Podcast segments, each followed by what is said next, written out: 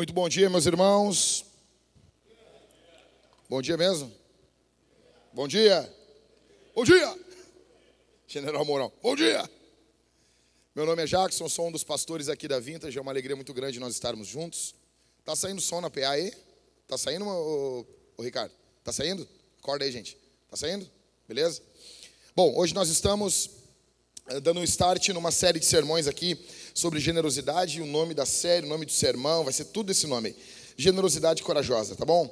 Então eu gostaria que você já fosse, abrisse sua Bíblia aí na segunda carta de Paulo aos Coríntios. Não é na primeira, na segunda, tá bom? Segunda carta de Paulo aos Coríntios, no capítulo 8. A gente vai trabalhar nesse texto hoje. Fica com a Bíblia aberta, tá bom? Fica com ela aberta aí, junto com você. Eu creio que vai ser uma bênção. Traga a Bíblia para a igreja, ande com Bíblia. A Bíblia é a palavra de Deus e nós amamos a Bíblia. Nós amamos a palavra de Deus, ok? Segunda carta de Paulo aos Coríntios, no capítulo 8. Ok? Então, veja, deixa eu explicar algumas coisas para vocês aqui. Nós estamos vivendo um período onde o ato de ofertar, ele uh, tem sido banalizado. Nós vivemos um, um período onde a, a oferta, os dízimos, eh, falar disso é perturbador para muitas pessoas. Deixa eu dizer uma coisa para você. Se isso perturba você, você tem que ouvir sobre isso. Se isso incomoda você, você precisa ouvir sobre isso. Então nós fomos, ah, ah, ficamos sabendo de muitos escândalos. Presta atenção aqui, gente. Muitos escândalos que ocorreram em muitas igrejas. Tira um pouquinho de som aí, Ricardo. Cadê o Ricardo? Um pouquinho de som só. Aqui meu retorno. Um pouquinho só, não tira muito. Tá, tá bom assim. Então, ah, nós ficamos sabendo de alguns escândalos no que envolve dinheiro. Sempre que envolve dinheiro, vai ter pessoas envolvidas com escândalos, com coisas ruins, com coisas que não glorificam o nome do Senhor. Nós conhecemos igrejas caça-níqueis, né? onde literalmente o alvo principal dessas igrejas é o dinheiro. Né? O alvo central dessas igrejas, o culto culmina no ato de ofertar né? Então, nós, às vezes, isso é prejudicial, às vezes não, isso sempre é prejudicial ao Evangelho, e às vezes isso ocorre em muitas igrejas. O que ocorre no meio de tudo isso é que nós estamos gerando um grupo de pessoas sem gratidão, sem amor ao Evangelho, e que está acostumado a barganhar com Deus. A barganhar com Deus. Isso a gente vê também na criação dos filhos. Né? Eu tenho conversado com o pessoal aqui da igreja tenho conversado com, com os irmãos uh, sobre criação de filhos. Eu não sou expert, minhas, minhas filhas são pequenas ainda, então só vão saber se eu fui um bom pai daqui a alguns anos. Né? Então você tem que ouvir pessoas que passaram pelo teste do tempo. Então, nossos filhos são pequenos ainda, é bom dar uma segurada de ficar ensinando os outros a criar filhos. Mas uma coisa eu sei: a base da criação no lar não são as virtudes das crianças. Eu conversava ontem ali com os irmãos a base da criação do lar é o evangelho. Nós não estamos criando crianças farisaicas. Então, quando a gente ensina a história de Davi, eu não estou ensinando meu filho a vencer os gigantes da vida. Eu estou ensinando que a vida foi vencida por um gigante chamada, chamado diabo. E esse gigante foi vencido por Jesus. Então, há uma forma de explicarmos as coisas. Porque senão as crianças passam a querer barganhar com os pais. Faço isso para ganhar isso. Faço isso para ganhar isso. E com Deus, muitas vezes nós agimos desse mesmo jeito. Ainda que na vida cristã nós, tenha, tem, nós tenhamos a questão de causa e efeito. Isso existe também. Mas não é o cerne do Evangelho. Então, muitas igrejas acabam criando esse, esse relacionamento de barganha, onde você faz e Deus é obrigado a fazer algumas coisas. No meio disso tudo, o que, que resta para a gente? Vamos deixar de falar de oferta? Vamos deixar de falar de dinheiro? Vocês que vêm aqui na Vintage, você sabe que o nosso alvo não é esse. Mas isso também tem que ser falado. Esse assunto tem que ser to tocado. Então, são oito anos de plantação, de igreja, e nós nunca fizemos uma série sobre isso. Então, é uma, é uma curta série, uma, uma minissérie sobre generosidade. Afinal, qual tem que ser a nossa postura? Eu sei qual era a minha postura no início da igreja, lá em 2013, eu não queria falar sobre isso. Eu tinha vergonha. Eu tinha vergonha por quê? Porque eu estava muito preocupado com o que as pessoas iam pensar de mim. Eu estava muito preocupado com quem iriam me comparar. Poxa, se eu falar sobre dinheiro, vão me comparar com os pastores da prosperidade. E eu não quero ser comparado com esses caras. Eu não quero ser comparado com o pastor da, da, da igreja tal, que eles arrecadam tantos milhões por ano e utilizam mal esse dinheiro. Porque arrecadar milhões é uma benção. Isso é uma benção. Utilizar mal o dinheiro é o, é complicado. As pessoas vêm, eh, vieram discutir esses dias né? Eu, eu botei na internet assim, igreja grande, eu odeio igreja grande, assinado Satanás. Foi provocativo mesmo. Aí vem todos os explicativos, os, os especialistas de igreja dentro dos seus quartos, né? Criado pelos pais, a leite com pera, e eles vieram explicando, não, porque na igreja pequena você se relaciona melhor, velho. Porque na igreja grande eu não me relaciono com todo mundo. Com quantas pessoas tu te relaciona aqui na igreja? Ah, me relaciono com umas 10, 15 pessoas. E na igreja grande, e na igreja pequena, e na igreja minúscula. É sempre com 10, 15 pessoas. Você só não quer que a igreja cresça. Você só não quer que pessoas se convertam. Você só quer isso. É isso que perturba você muitas vezes. Você só, não, você só não quer que o evangelho avance. Veja, quando você fala que você não quer uma igreja grande, você está dizendo que você não quer conversões. Isso é diabólico. Isso é diabólico. Primeiro que quem dá o tamanho da igreja não é você.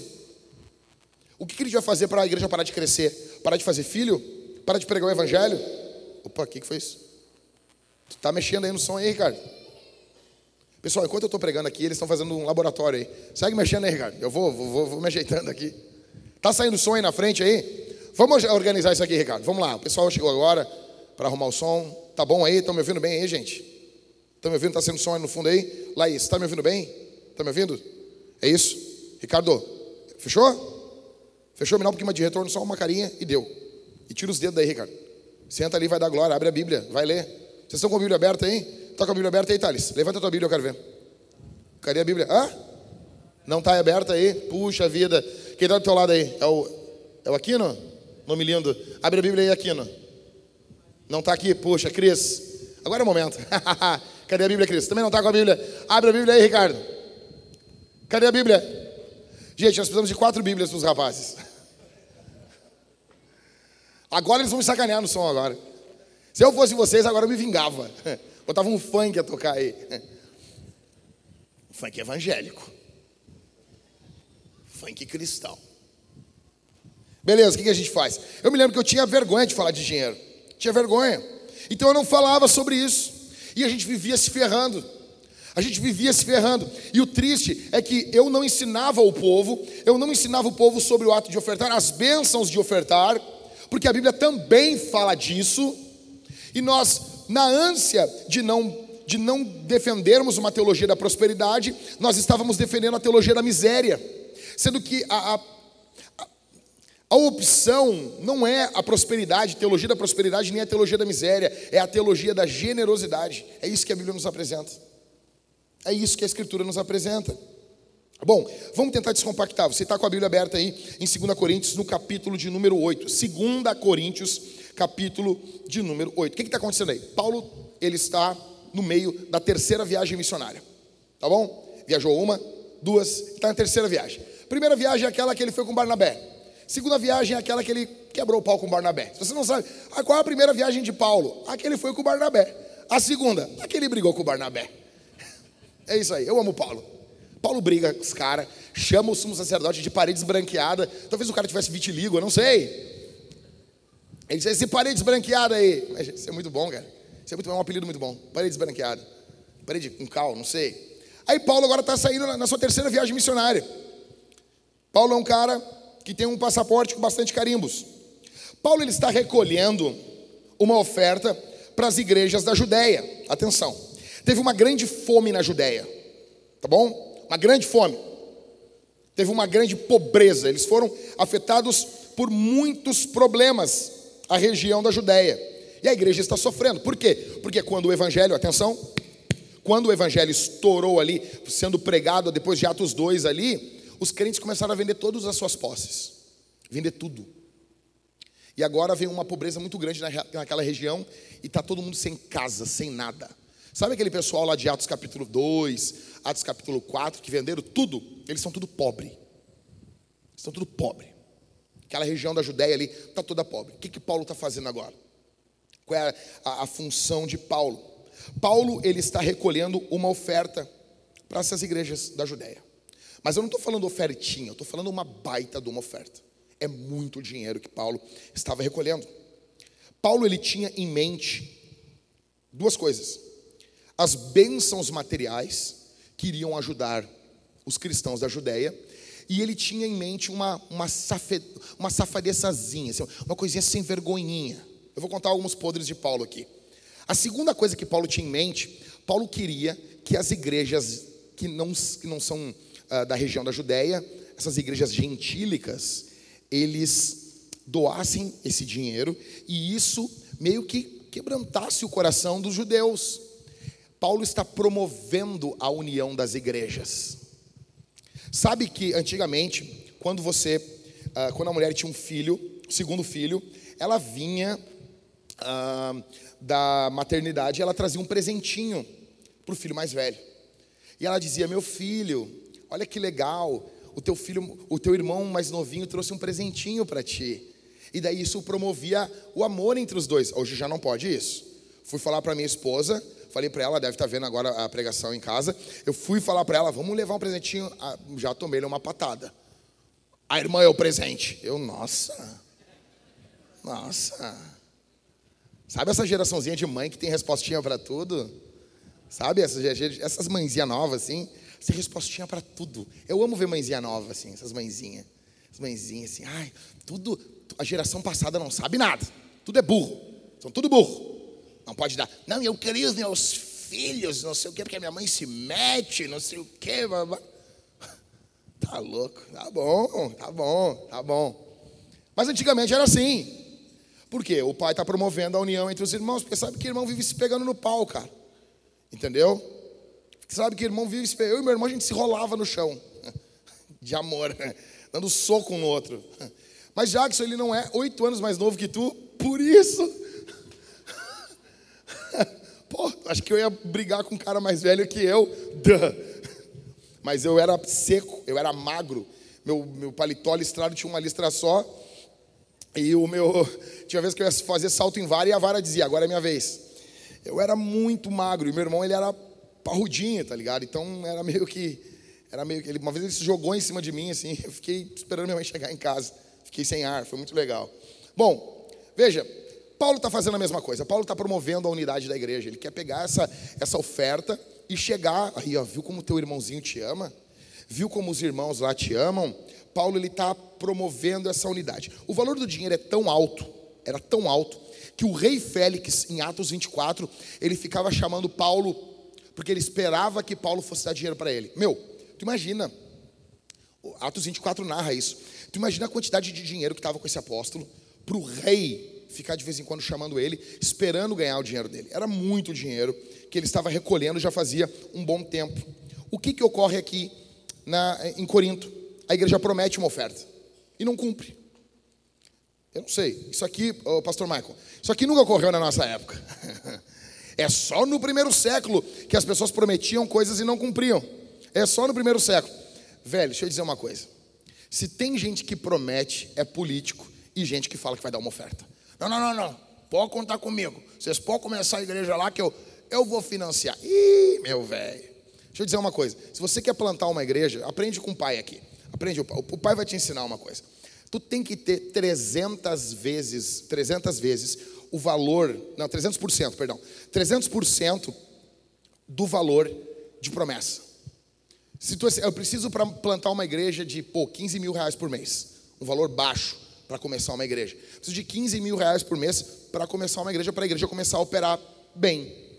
Tu tem que conseguir 45 mil pessoas, 45 mil em dinheiro de promessa porque no mínimo dois terços vão deixar de ajudar. E é bem provável que tu não tenha 100% dessa arrecadação quando fechar um ano. Isso é sério, é assim, cara. Bem-vindo ao mundo real. As pessoas se empolgam no início de uma plantação, início de plantação é algo empolgante, mas depois elas largam de mão. É o que está ocorrendo aqui. A igreja de Corinto prometeu e não está ajudando. E essa falta de generosidade está evidenciando uma falta de espiritualidade na igreja de Corinto. A questão para nós aqui no dia de hoje é como que a gente vai saber se a nossa contribuição é generosa? Como é que tu vai saber se a tua contribuição é generosa? Por que, que eu tenho. Qual é o problema? Porque eu acho que tu te preocupa com isso. Isso é uma boa evidência. Quem se preocupa com o avanço do reino de Deus, do evangelho, são pessoas que nasceram de novo. E eu creio que você nasceu de novo. E eu creio que as preocupações celestiais são preocupações que permeiam a tua mente. Então essa devia ser uma preocupação tua. Se não é uma preocupação tua, você tem que ficar preocupado agora por não ser uma preocupação. Entendeu? Então, como saber se a nossa contribuição é generosa? Como saber se a nossa contribuição é corajosa? Como saber? Nós precisamos entender cinco coisas aqui. A gente tem que entender cinco coisas. E eu quero repartir isso com vocês. Primeira coisa que a gente tem que entender: a contribuição é uma graça de Deus doada para a igreja. Primeira coisa que você tem que entender: a contribuição é uma graça de Deus doada para a igreja. 2 Coríntios 8, do verso 1 ao 2. Também, irmãos, queremos que estejam informados a respeito da graça de Deus que foi concedida às igrejas da Macedônia. Veja, Paulo agora começa. Paulo está mandando uma carta para você não se perder, tá bom? São três igrejas aqui que eu vou estar falando: as igrejas da Judéia, a igreja de Corinto, que recebe a carta, e a igreja da Macedônia, que é que Paulo está falando deles. Que, que ocorre? Verso 1: Também, irmãos, queremos que estejam informados a respeito da graça de Deus que foi concedida às igrejas da Macedônia, porque no meio de muita prova, de tribulação, manifestaram abundância de alegria e, profunda, e, e a profunda pobreza deles transbordou em grande riqueza de generosidade. Bom, Paulo quer informar eles sobre outra igreja. Paulo está informando a igreja de Corinto sobre outra igreja. E aqui eu vou te dizer a segunda coisa que Paulo fazia. Paulo fazia isso direto. O pessoal que comenta sobre as cartas de Paulo fala direto isso aqui. E isso aqui, meu, eu, eu nunca contei para vocês. Paulo promovia competição entre as igrejas. Sabe aquele negócio assim? Hum, teu, teu primo, teu primo já se formou. Alguém já passou por isso aqui? Tu viu? Tu viu? Tua prima, a tua prima como é que tá? Tu viu como é que tá lá o fulano? E fica.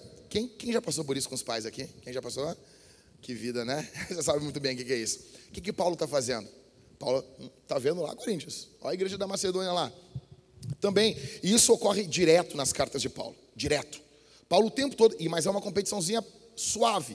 Ele não pesa a mão nisso. Ele não pesa a mão, tu é uma porcaria. Ele faz de forma leve isso, tá bom? Também, irmãos, queremos que sejam informados a respeito da graça de Deus que foi concedida às igrejas da Macedônia. Paulo está informando os coríntios sobre a igreja da Macedônia. Ele está promovendo essa competição santa. E por que, que Paulo está mostrando a igreja da Macedônia? Porque na cabeça de Paulo, os macedônios eram um modelo no que envolve oferta.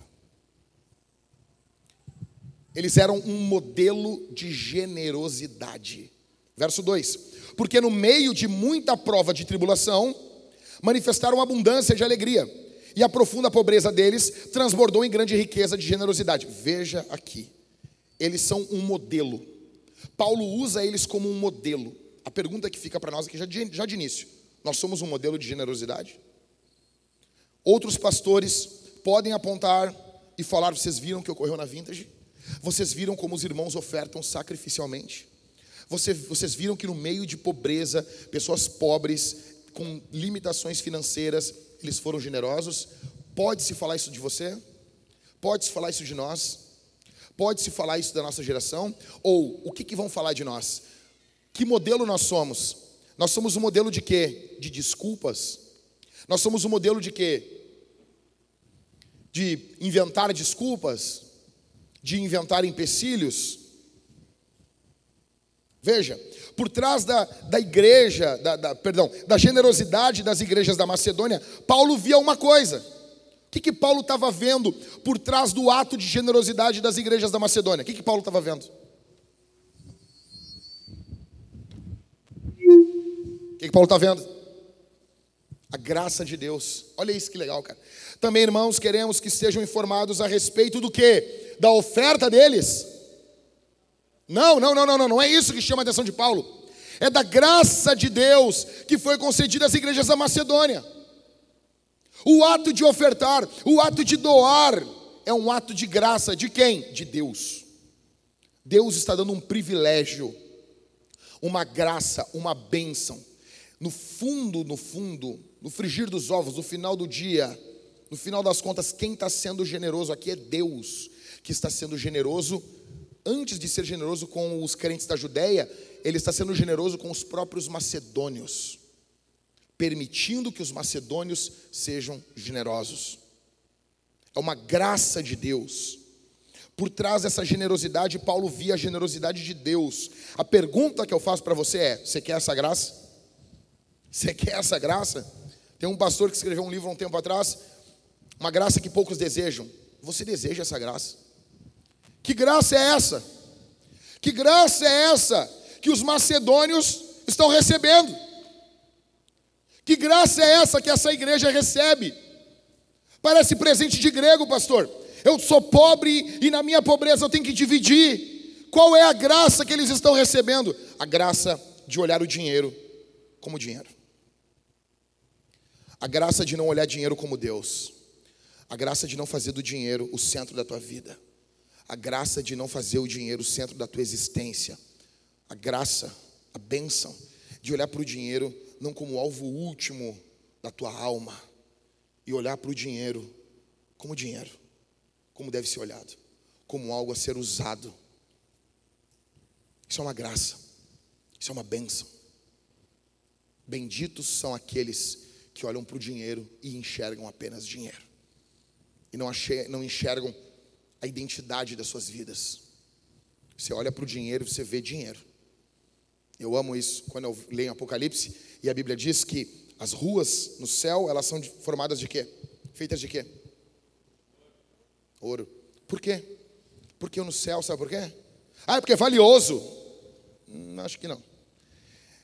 É porque no céu o ouro é só ouro.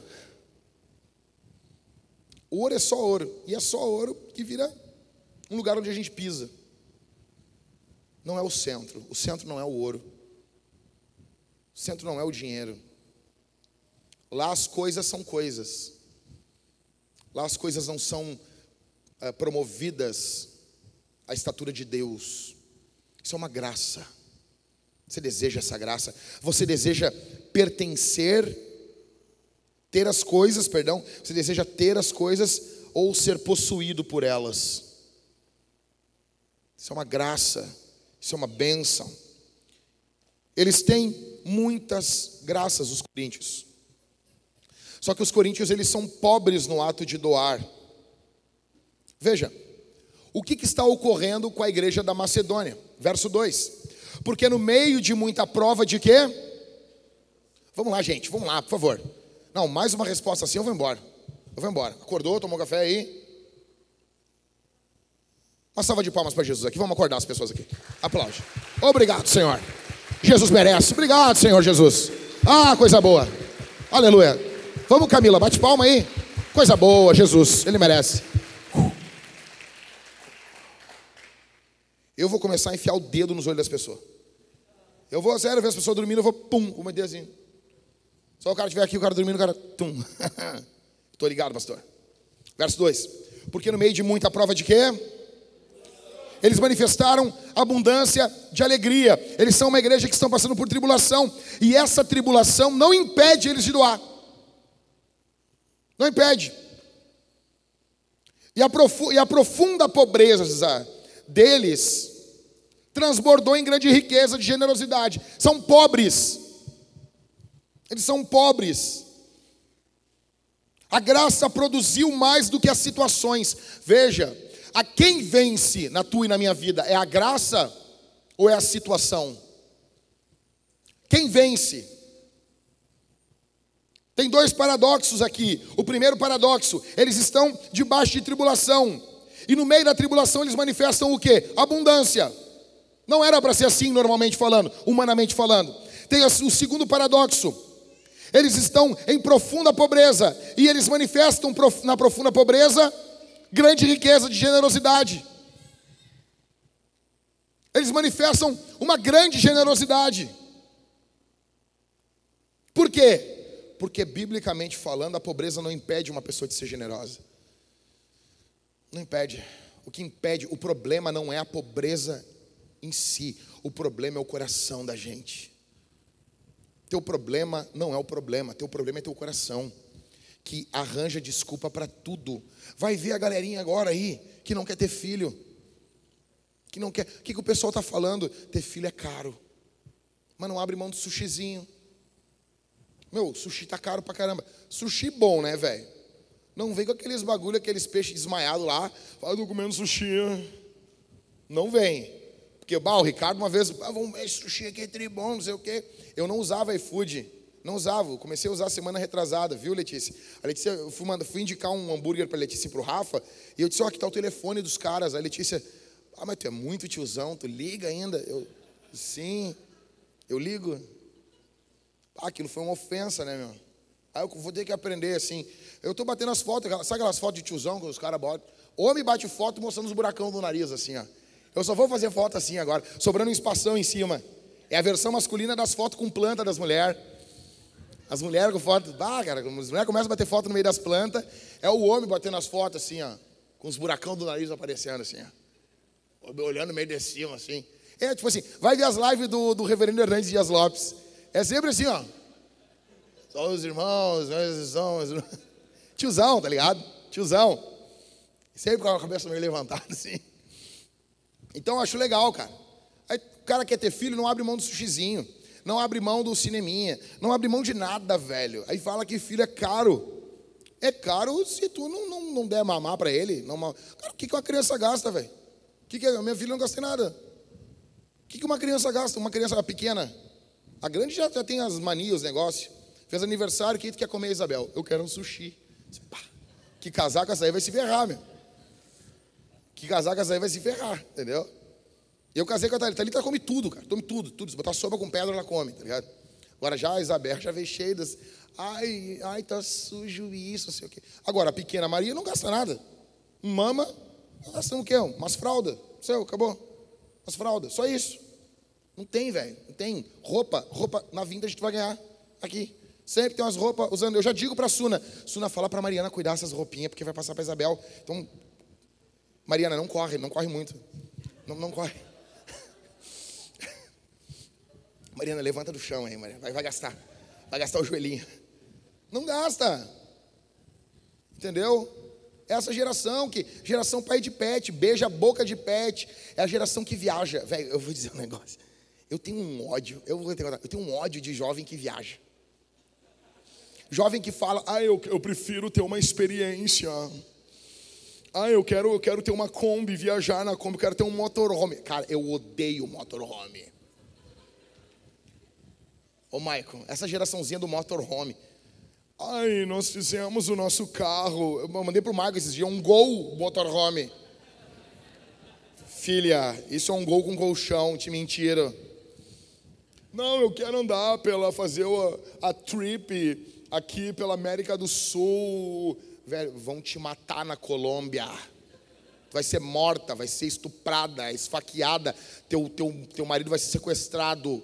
Vai botar ele dentro dos pneus. Para, cresce. Faz uns filhos, casa, paga boleto. Entendeu? Essa geraçãozinha que, ah, eu quero ter uma experiência. Ridículo isso. Ridículo. Aí é essa geração que vem assim, está difícil ofertar, é, é, é, sabe? Ah, está difícil, está difícil, sabe? É, é isso aí. Por quê? É, cara, isso é, é, é muito nosso isso. E quem vai mantendo a igreja são os pobres. São os pobres. A geraçãozinha URGS, sabe? Essa geraçãozinha assim, tipo, ai, nossa, eu sou, como é que é? Eu sou neta das bruxas que vocês não conseguiram matar. Tu é neta de uma velha da Assembleia de Deus. Para com isso. Tua avó tem coque e é do círculo de oração. Que bruxa, que bruxa, mané bruxa, bruxa maratuxa. Para com isso. Então, cara, o que fica claro nesse primeiro ponto é, é uma coisa que quem experimenta a graça de Deus vai ser generoso. A pergunta é: tu é generoso? Tu experimentou a graça de Deus? Você experimentou isso? Você recebeu a graça de Deus? Você tem agido com generosidade ou não? Então a primeira coisa, grava isso, a contribuição, ela é uma graça de Deus doada para a igreja. Segundo, a contribuição, ela é uma consequência do coração. 2 Coríntios, capítulo 8, do verso 3 uh, ao 5. Lê comigo aí. Vai acompanhando. Baixa a cabeça e lê comigo. Bora, bora, vamos lá. Porque posso testemunhar que, na medida de suas posses, e mesmo acima delas, eles contribuíram de forma voluntária, pedindo-nos com insistência a graça de participarem dessa assistência aos santos. Verso 5: E não somente fizeram como nós esperávamos, mas pela vontade de Deus deram a si mesmos, primeiro ao Senhor, depois a nós. Velho, olha aqui para mim, olha aqui. O que, que os, os macedônios estão fazendo? Verso 3. Paulo está dizendo: Eu posso testemunhar, eu posso falar, eu posso anunciar para vocês que na medida das suas posses, olha aqui, ei, op, op, op, op, op, op, op. Paulo tem um jeitão de aconselhar as pessoas a ofertar, a dizimar. Se tu perguntasse para Paulo, ia dizer, como, qual é a medida? Paulo vai dizer, oferta conforme o que tu ganha. Quem ganha mais, oferta mais. Quem ganha menos, oferta menos. É tipo dízimo, entendeu? É tipo isso. Quem ganha mais, oferta mais, é percentual. Só que Paulo está dizendo que eles não seguiram o conselho paulino. Toda vez que Paulo falar sobre oferta, Paulo vai falar que as ofertas são de forma proporcional.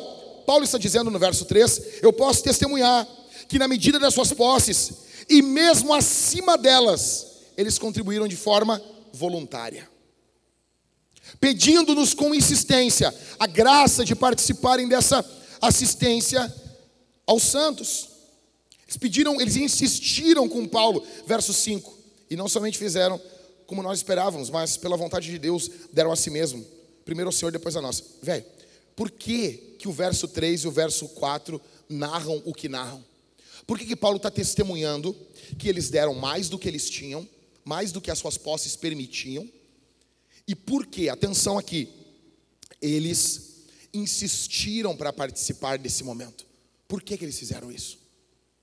Por que, que eles fizeram? Por que, que eles insistiram? Paulo, Paulo nem contava com os cristãos da Macedônia para levantar o dinheiro para os crentes da Judéia. Ele não contava com eles.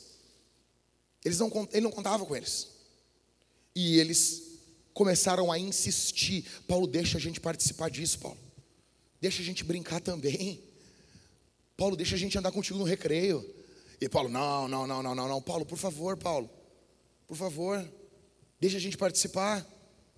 Por que, que eles fizeram isso? Eles só fizeram isso por causa do verso 5. O apóstolo Paulo segue e ele dá o motivo no verso 5. E não somente fizeram como nós esperávamos, mas pela vontade de Deus deram a si mesmos. Primeiro ao Senhor, depois a nós. Cara, eles doaram o que tinham, porque eles doaram quem, ele, quem, eles, quem eles eram. Eles doaram a vida. Então quem doa a vida é fácil de doar posse.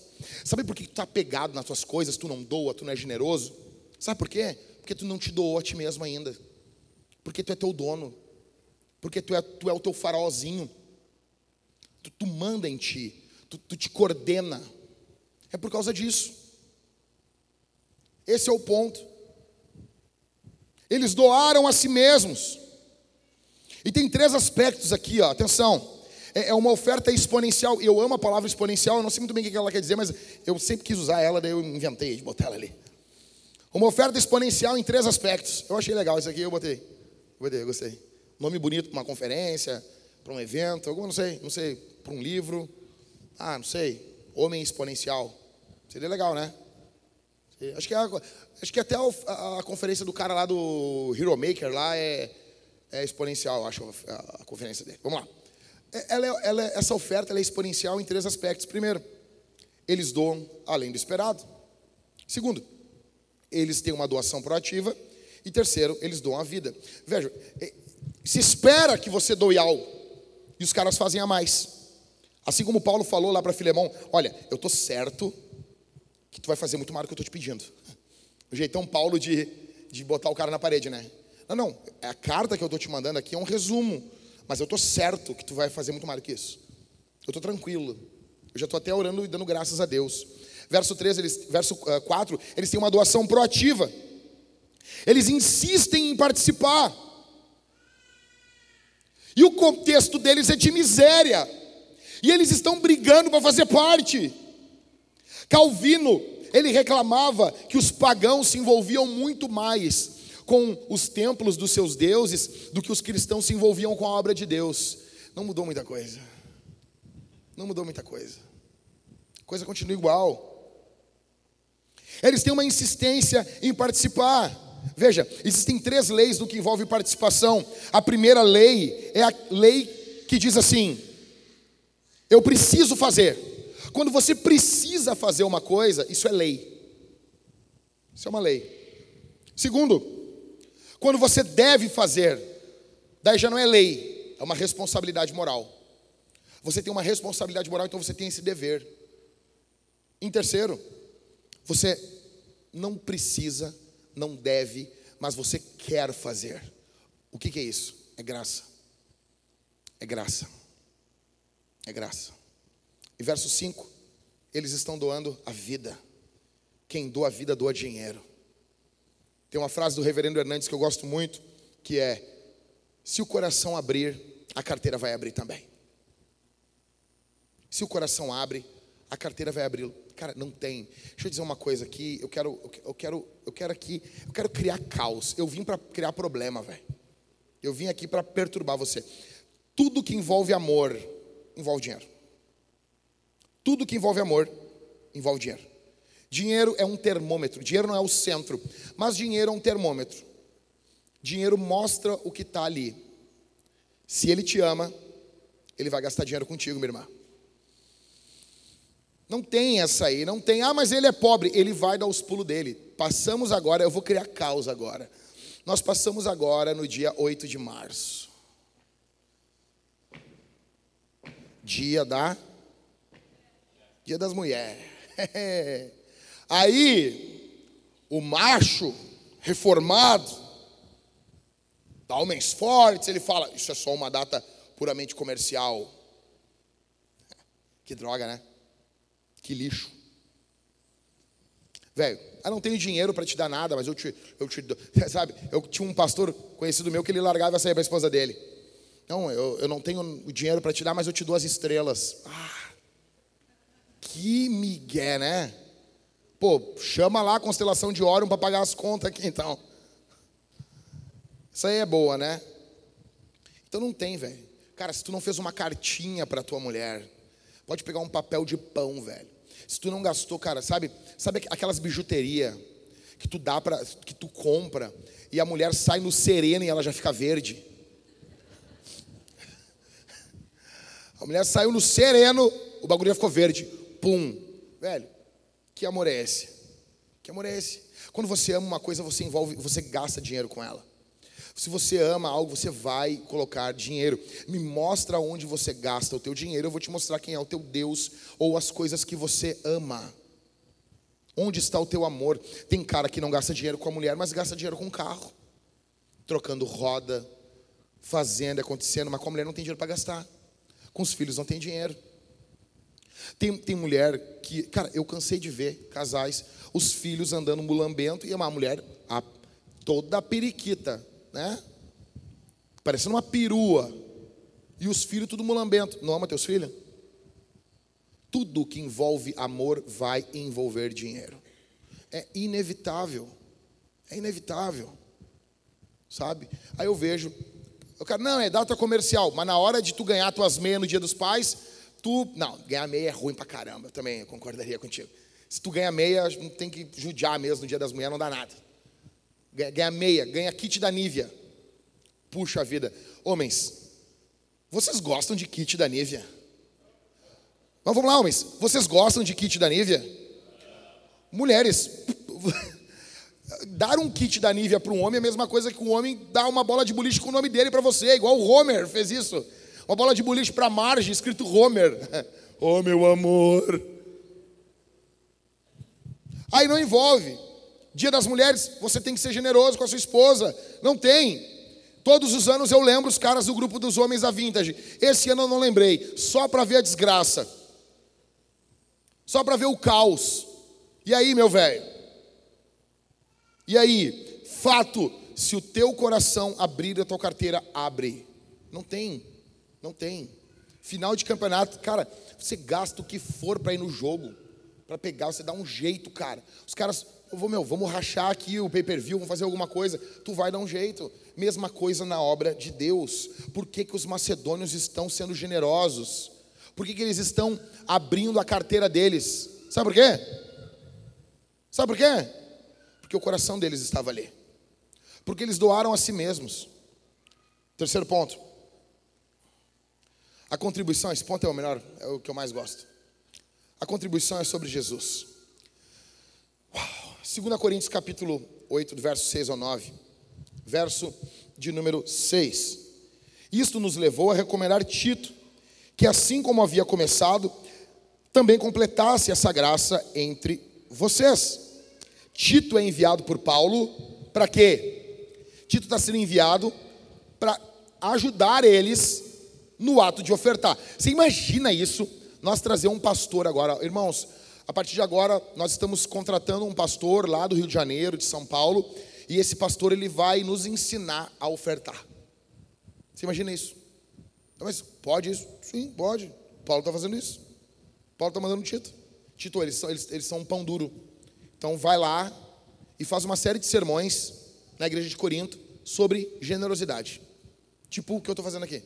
Tá bom? Vai lá, Tito. Verso de número 7.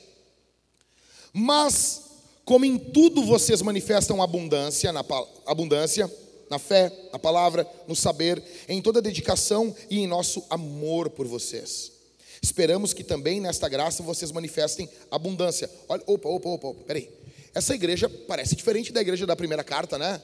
Parece, né? É que a primeira carta surtiu efeito. Então eles amadureceram. Eles são uma igreja que agora está avançando na fé, na palavra, no saber, eles estão se dedicando, eles são uma igreja que eles estão lendo livro, eles estão estudando, eles são uma igreja que eles estão lendo livrinhos reformados, Harry C. Sproul, Paul Washer, John Piper, Mark Driscoll, eles estão ouvindo Nicodemos, é uma igreja que, pô, que legal, né, que, que bagulho legal, e Paulo está elogiando eles, e Paulo assim, cara, vocês estão manifestando muitas graças, sabe, e eles estão todos, tipo, que nem o Kiko, tudo pimposo, assim, né, e Paulo diz assim, e daí eu também, eu espero que nessa graça também vocês manifestem abundância. Porque eles estavam ficando bom aqui, ó. Somebody love, dig dig, sabe? Papo furado, entendeu? Eles estão bons. Só que daí na hora de, pum, aqui, eu banco, eu ajudo, eu faço. Daí, não, não, é o amor. É o amor. Meu velho, amor não enche barriga. Quer dizer, enche de um jeito diferente. Tá bom? As mulheres tudo, tudo com a barriga cheia de amor aí. Eu sei, foi bom, foi uma alegria. Vocês colocaram a playlist que o pai fez. Aquela playlist, cara, que eu estou recebendo de. Cara, meu filho, é, pum, foi gerado com aquela playlist. De nada, de nada, de nada. Israel, não tem, não tem. Tu é meu filhote fazer playlist. Meu filhote, eu não sou bom em nada na vida, em nada, tudo eu sou meia boca. Mas em fazer playlist, o pai dá show. Tá lá, Está lá, músicas para fazer bebê. Não tem, é a melhor, é a melhor.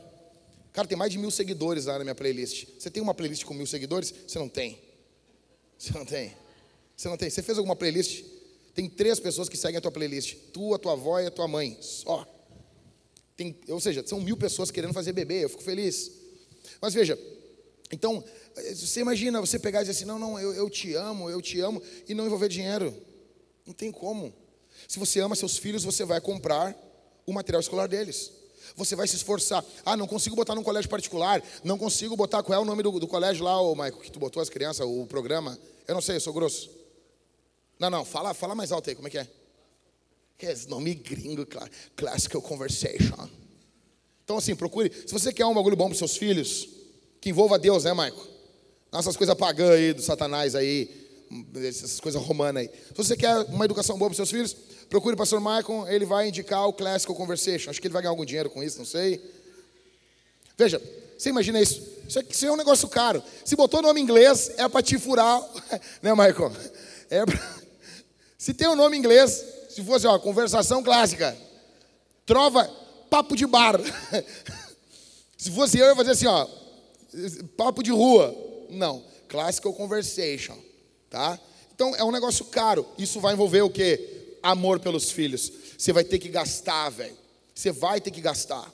O que, que acontece com os coríntios? Eles não, eles não querem fazer isso. Eles estão envolvidos emocionalmente, eles estão envolvidos e eles não estão, sabe, no, no, na hora do faz-me rir, vamos lá. Tem gente que é assim, e vai, zaz, zaz, e zaz, e vamos, e nós vamos ajudar, e nós vamos o quê, bababá, bababá. Tá, e agora? Vamos lá, bora, bora. O cara, não, sabe? Os coríntios estão desse jeito. Eles estão avançando em diversas cartas, em diversas áreas. Tem catequese, tem livro, mas não tem pum, igual igual uma igreja aí que eu conheço. Igual uma igreja que eu conheço aí. Os outros, não é nós aqui, nós, nós somos bons. Sabe? Que tem tudo, né? A gente não, a gente tem bons livros, casamento, homeschooling, tudo bonitinho. Tá, mas beleza agora, vamos começar um negócio punk aqui, ó. Vamos plantar uma igreja. Quem pode fazer a mais? Quem pode se levantar e dizer, eu vou ser, eu vou doar mais, eu vou aumentar minha porcentagem, eu vou apertar aqui? Ninguém. Ninguém faz isso. Ninguém faz isso. Porque no fundo todo mundo acha que está fazendo bastante.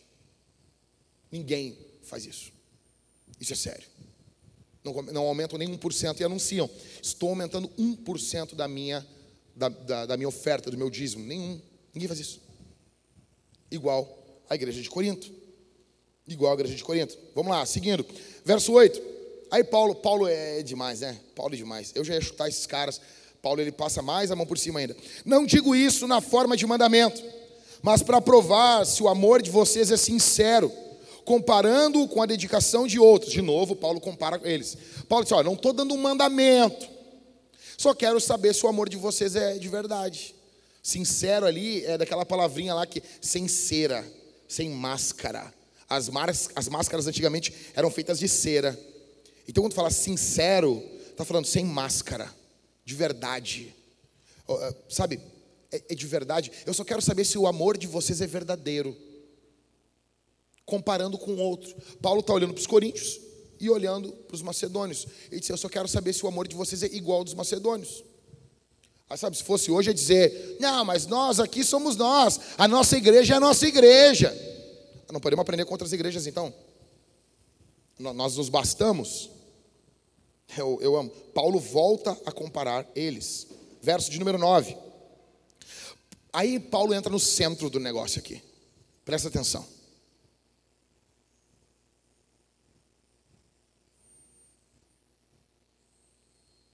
Pois vocês conhecem o quê? De quem? Ah, Paulo. Paulo ele chega no clímax do negócio pois vocês conhecem a graça do nosso Senhor Jesus Cristo, que sendo rico, se fez pobre por amor de vocês, para que por meio da pobreza dele vocês se tornassem ricos. Aqui está o ponto central, é Jesus. Deixa eu dizer uma coisa. Por que, que a gente fala de oferta? Não é porque, não é assim, pastor, você acredita que a vida de quem oferta fica melhor? Eu acredito, eu acredito, eu acredito. Financeiramente também? Eu também acredito. Mas esse não é o ponto. Não é o ponto. Por que, que você acredita nisso, pastor? Acredito, porque eu li a Bíblia. A Bíblia fala disso. Provérbios fala disso. Só que não é uma regra. Vai acontecer momentos que você vai doar e você vai perder. Só que o ponto aqui não é nem se você ganha ou se você perde depois. Ainda que eu creia que você ganha. Mas o ponto não é esse. O ponto é Jesus. O ponto é Cristo. Por que eu oferto? Eu oferto, eu dizimo, porque Jesus entregou a sua vida. Porque Jesus se entregou como uma oferta por nós. Porque Jesus se entregou como uma, uma oferta de libação por nós. Ele derramou o seu sangue por você e por mim. É por isso que eu creio que uma igreja cristocêntrica é uma igreja generosa no que envolve finanças também. Eu conheço muitas igrejas, um, algumas aqui no Rio Grande do Sul. Uma de uma cidade aqui, reformada, confissãozinha bonita, Westminster. Tá todos os Westminster caminhando, né? Eu amo os Westminster. Estão tudo lá. E tá bem. Só que é uma igreja que nem 10% é dizimista. E o pastor está se ferrando nessa igreja. E eles estão se ferrando. Sabe, é uma, uma igreja grande, reformada, só que eles são uma igreja de jovens consumistas, que sugam, sugam e não se comprometem, iguais a muitos jovens da nossa geração. Sugam os pais, sugam os tios, sugam os trabalhos, vai para o trabalho, chega atrasado, não bate o ponto, mente, entrega uh, atestado mentiroso, suga o trabalho, suga a família. Esses caras, tu acha que eles vão chegar na igreja, eles vão se doar? Não vão, eles vão sugar. São um peso morto. Eu não estou falando de pessoas que precisam de sustento.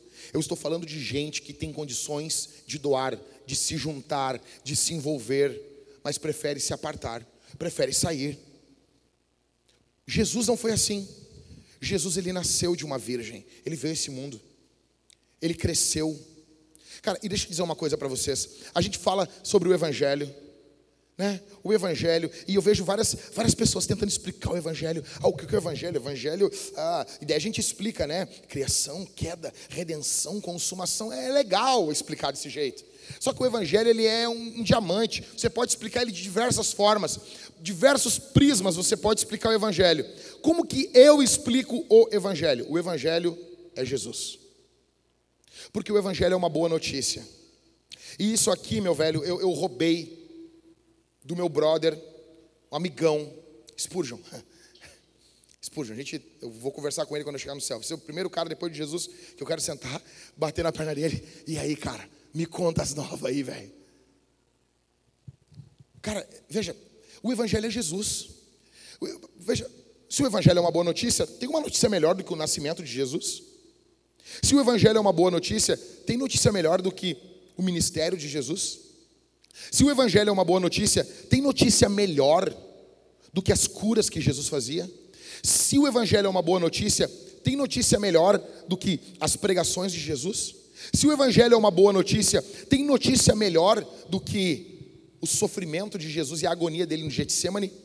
Se o Evangelho é Jesus, tem uma notícia melhor do que Jesus na Santa Ceia, comendo e bebendo com pecadores? Se Jesus se o Evangelho é uma boa notícia, tem notícia melhor do que a morte de Jesus?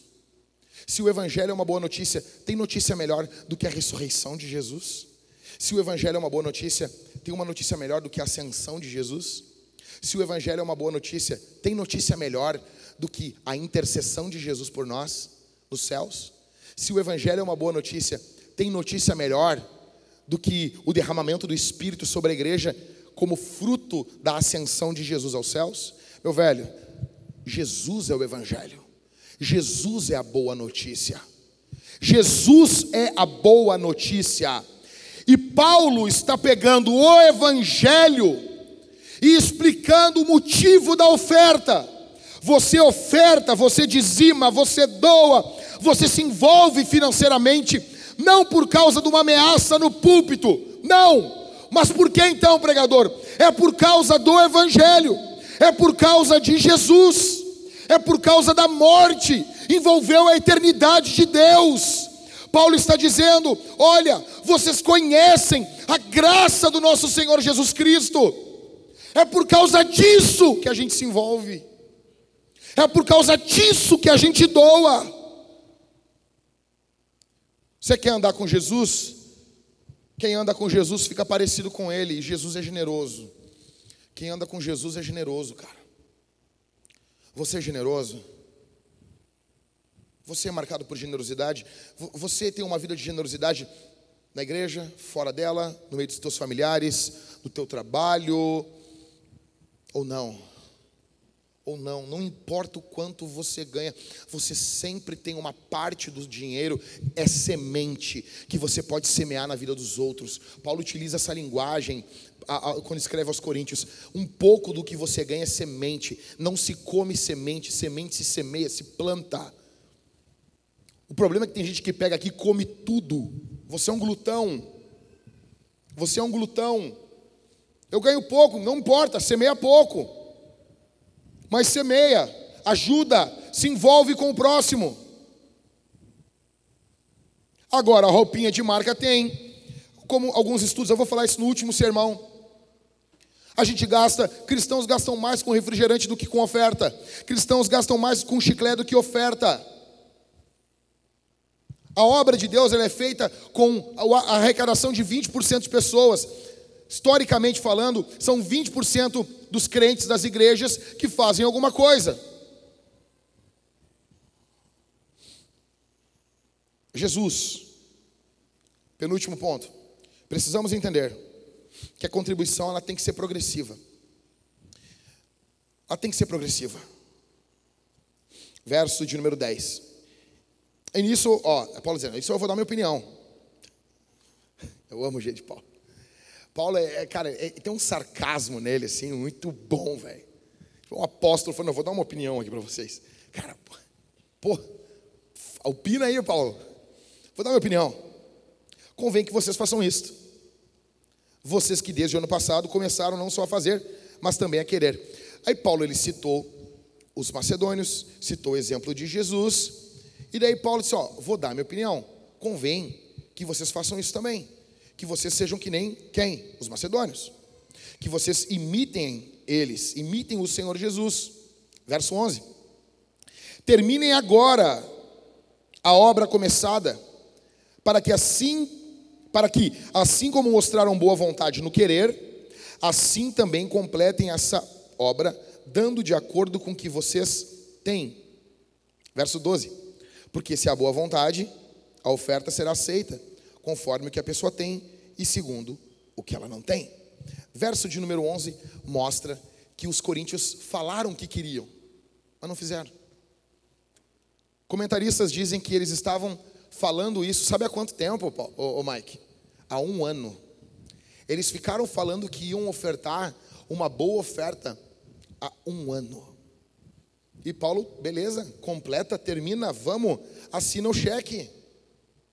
Sabe? Eles estão que nem o Chapolin. Eu vou. Eu vou. Eu faço. Paulo está dizendo o seguinte: não basta boas intenções.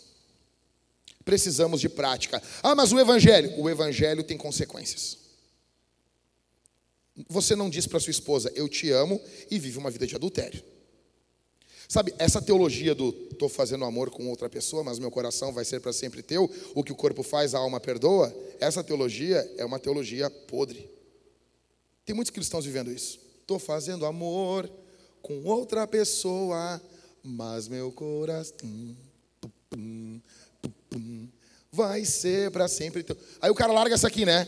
O que o corpo faz, a alma perdoa. Vai vendo tu vai para o inferno, tomar garfada no inferno, Satanás. Não tem como, imagina eu chegar para minha esposa, eu te amo, podre de bêbado, cheio de pecado. Não tem como, velho. Eu trair minha esposa e dizer que eu amo os meus filhos. Não tem como. O amor tem que ser manifestado na prática. É por isso que as traduções antigas, em 1 Coríntios 13, não traduziam por amor. Traduziam por quê? Qual é a palavrinha, Mike? Caridade. Eu amo isso aqui, cara. Se um dia eu trabalhar numa equipe de tradução da, lá da Sociedade Bíblica, eu vou meter caridade lá. Caridade. Nós vamos cantar lá. A caridade é um dom. É, é isso aí. Isso aí. Geração Worship não, não, não pegou essa, esse louvor aí. Não pegou. Não pegaram, né, Thales? Não pegaram. Veja, Paulo está falando, tem que ter prática. A nossa contribuição precisa ser prática e não sentimental. Nós temos essa geração do sentimento. Ai, ai, eu tenho um sentimento. E tá aí. Eu, eu cansei de ver caras dizendo assim, desde pequenininho, eu tenho um sentimento, um sentimento quis. E aí, cara, e aí, o que tu vai fazer? Vai, o que tu vai fazer? Não, mas eu tenho sentimento, mas eu tenho sentimento, mas eu tenho sentimento. Cara, deixa eu dizer uma coisa. Vá pro inferno com teu sentimento. Se exploda teu sentimento. Vai, cagar numa lata com o teu sentimento. sentimento. Sentimento só tem valor quando ele é acompanhado de prática. É por isso que lá em Apocalipse, eis que eu estou vendo as tuas obras, não é teu sentimento. Não importa. Não importa. Se as tuas obras não coadunam com o teu sentimento, dane-se o teu sentimento. O que Paulo está falando assim, velho, vamos lá. Paulo está falando, vão doar de acordo às posses de vocês. Paulo pede que os coríntios ajam, no mínimo, com, com aquilo que é proporcional. Eu pergunto, você está focado nos teus sentimentos ou na prática? Ou na prática? O bom mesmo é sentimento e prática. O bom mesmo é os dois. Mas você está ligado com o quê? Você, eu estou envolvido sentimentalmente, ai, com um casalzinho aqui da igreja que está passando. Sabe, tem um amigo meu, um amigo meu, o cara é meu amigão. E daí nós estávamos falando que um, um irmão, amigo nosso, estava passando fome. Foi muito legal isso aqui. A gente estava fazendo um churrasco na casa de um amigo meu. E daí nós falamos, bah, o fulano tá passando fome, cara, olha aí, cara. Nós temos que fazer alguma coisa para ajudar ele. Nós, nisso, é, o amigo nosso que estava assando a carne, Karina, ele entra dentro da casa com um espetão assim de carne, assim. Eu não acredito que ele está passando fome. Assim, ele não se ligou, tá ligado? Ele, pá, eu queria tanto poder ajudar ele. A todo mundo começou a rir na hora. Pô, ajuda então. Último. Fazendo uma recapitulação aqui. Primeira coisa que nós temos que entender para ter uma doação generosa e corajosa. A contribuição é uma graça de Deus doada para a igreja. Segundo, a contribuição é uma consequência do coração. Terceiro, a contribuição é sobre Jesus. Quarto, a contribuição ela é progressiva. Ela passa do sentimento para a ação. Em quinto, a contribuição ela requer, ela precisa de honestidade na administração. Então vamos lá, verso de número 13 em diante. Não se trata de fazer com que os outros tenham alívio e vocês tenham sobrecarga, mas que haja igualdade. Paulo está falando assim, cara, eu não estou querendo aliviar as outras igrejas e sobrecarregar vocês, coríntios. Só tem que ter igualdade. Não dá para os macedônios carregar o piano aqui e vocês vão carregar, igual acontece em muitas igrejas. Na nossa, não. Um grupo de irmãos está se ferrando, está carregando o piano, está se esforçando e o outro grupo está na teologia do Zeca Pagodinho. Isso aí. Está lá. Não dá. Não tem como. Tem que ter igualdade. Verso 14. Nesse momento, a abundância que vocês têm supra a necessidade deles, para que a abundância deles venha a suprir a necessidade que vocês vierem a ter. Assim haverá igualdade. Paulo está dizendo: vocês têm abundância. Pô, se a igreja dos macedônios era uma igreja generosa, por que, que vocês, que têm abundância, não vão ser? Hoje é vocês que estão ajudando, amanhã vocês vão ser ajudados. Aí vai ter igualdade. Verso 15: Como está escrito, quem recolheu muito não teve demais, e quem recolheu pouco não teve falta. Ele está fazendo aqui menção aqui do, do maná. Os caras vinham lá, a família do Jackson lá, via, acordava de manhã cedo e ia, meu, se eu tivesse lá, eu ia pegar muito maná. Eu ia encher um sacão de maná, assim, sacão, sacão. Assim, tem que ter maná para hoje, né, velho? ia ter outro que ia bem na manhã, no finzinho do dia. Ah, ia pegar quatro, cinco floquinhos. Ah, tô cansado hoje. Cara, a ideia é que aqueles três, quatro floquinhos eram densos cara colheu pouco, aquilo susteve a família. E eu com sacão de maná era tipo assim, aqueles chocolate com ar dentro, tá ligado? Sabe? Tu come assim, não, sabe? Ah, tão bom pagar por esse ar. era um manazinho assim meio airado assim, entendeu? Quem colheu um pouco, sabe, não, não, não ficou com menos, nem quem colheu muito teve demais. Verso 16. Mas a graça de Deus que pôs no coração de Tito a mesma dedicação que temos por vocês. Verso 17: Ele atendeu ao nosso apelo e mostrando, atenção, ser muito dedicado, partiu voluntariamente para se encontrar com vocês. Velho, Tito age de forma espontânea. Eu odeio viajar para pregar. Eu, eu, eu, eu. Eu odeio viajar para pregar. Eu odeio, eu não gosto. Ah, eu não gosto, eu não gosto. Tem cara que ter sonho de ser ah, viajante. Cara, 99% dos convites eu, ah, não, não vai dar, não, não tem como, cara. É muita coisa aqui em Porto Alegre. Eu vou só, não sabe? Porque, pá, cara, tu tem que tu tem que estar tá indo assim com o pastor interno invocado. É, sabe, as pessoas, elas querem te olhar, elas querem te ver um pastor, tá ligado? Pô, a Vintage já me conhece aqui, cara. Sabe? Gosto de é, pô, povão. Lá eu tenho que estar, tá, né? Pois não, irmão, sabe? Coisa assim. eu fico imaginando Tito se abalando, cara, indo lá para os Coríntios para ensinar os caras, e ele faz isso voluntariamente. Velho, na boa, eu não gosto de fazer viagem, uh, sabe? Tem que ser muito obrigado para fazer viagem como pastor, entendeu? Eu não gosto. Tito vai, cara. Por que, que Tito está fazendo isso? Porque Tito tem o coração dos macedônios, cara. Paulo está se doando, os macedônios estão se doando, Tito está se doando e os coríntios não estão. Eu pergunto, você está se doando? Tito quer servir, velho. Você quer servir? Você quer ser útil? Você quer ser útil? Você quer ter utilidade? Ou você quer passar essa vida aqui sem utilidade nenhuma? Você quer ser útil? Cara, a gente só tem essa vida para fazer algumas coisas. Por exemplo, pregar o evangelho. Não tem como pregar o evangelho na eternidade. Se você quer ser pastor, você sabe que quando Jesus voltar, você vai ficar desempregado. Acabou. Sim, obrigado, Jesus. Foi muito bom, foi muito bom. E segunda-feira eu estou atrás de emprego. Você quer ser um pregador? Não vai pregar o evangelho. A mesma coisa no que envolve oferta. Você não vai ofertar na eternidade. Você vai dar dinheiro para o avanço da obra de Deus. Que bobagem, rapaz.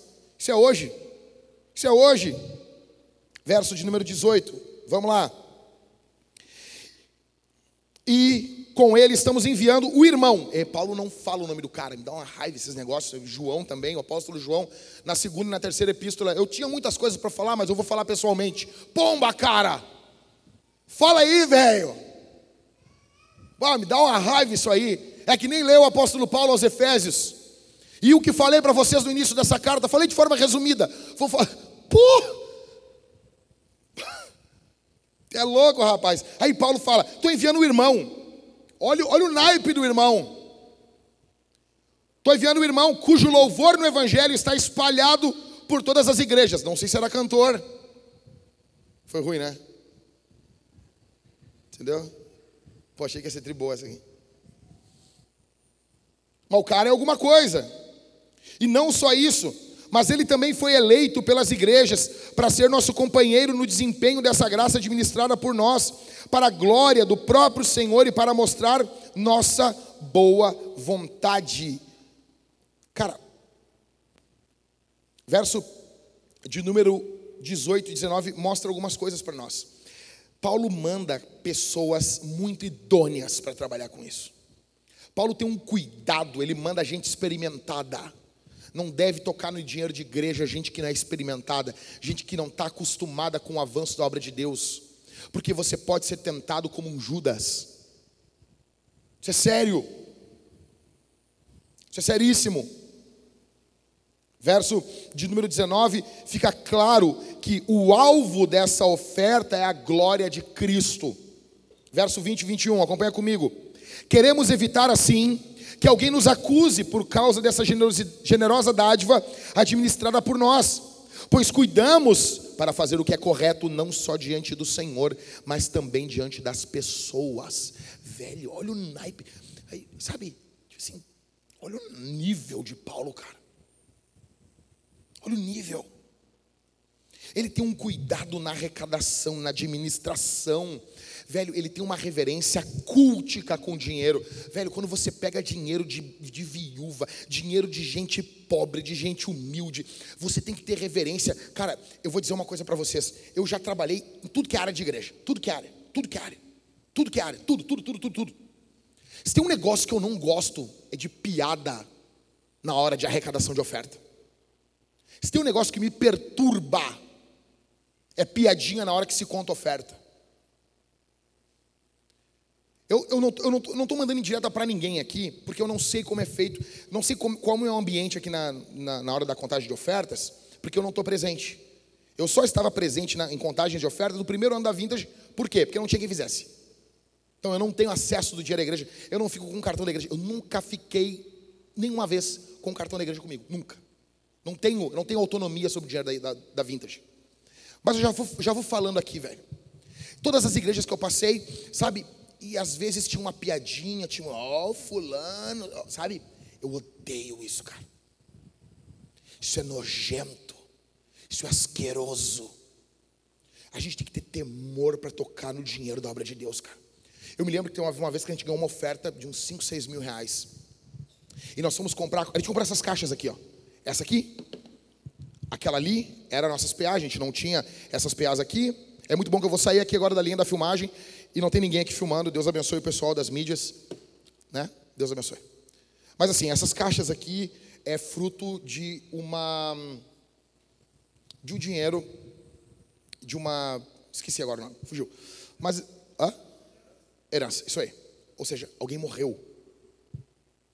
Alguém morreu, cara. Eu me lembro do dia que a gente foi comprar essas caixas. A irmã veio, deu o dízimo da herança, e a gente foi comprar essas caixas. Eu me lembro, estava eu e o pastor Everton, e eu me lembro, eu me lembro que eu fui conversando com ele isso. Eu me lembro que eu, eu fui meio, meio assim, tipo, meio com um, um ambiente meio fúnebre comprar essas caixas aqui. Porque isso aqui, isso aqui envolve a vida das pessoas. Isso aqui envolve, cara, alguém viveu, acumulou um, um certo valor. Essa pessoa partiu para a eternidade. Não sei se foi salvo ou não, não sei. É, e daí isso é passado para uma pessoa. Essa pessoa olha para a igreja, ela acredita na igreja, sabe? Então, quando Paulo pega a oferta dos filipenses, a Bíblia fala, Paulo fala em Filipenses capítulo 4, ele diz o seguinte: Eu estou suprido de tudo que vocês me mandaram, e o que vocês me mandaram subiu até o Senhor com um cheiro suave. Que, que Paulo está falando? Paulo está comparando o dinheiro que os Filipos mandaram para ele com a oferta do Antigo Testamento. Paulo lida com o dinheiro com uma reverência cultica. A gente lida com o dinheiro de um jeito, dinheiro de crente, dinheiro da igreja, a gente tem que lidar com reverência. Não é oba-oba. Não tem brincadeira. Não tem palhaçada, cara.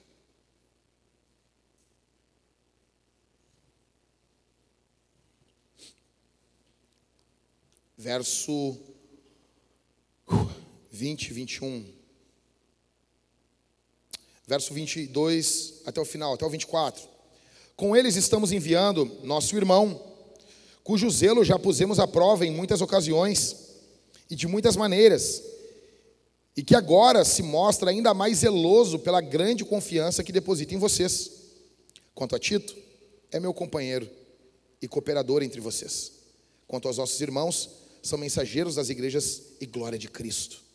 Por isso, diante das igrejas, comprovem o amor de vocês e confirmem o orgulho que temos de vocês na presença desses homens. O que, que Paulo está fazendo? Encerrando o capítulo aqui. Encerrei o sermão. Paulo ele está mandando um grupo de caras. E ele recomenda esses caras. Gente, vocês vão doar o dinheiro. Porque esses caras vão chegar na igreja e a igreja vai entregar uma boa soma de dinheiro para eles.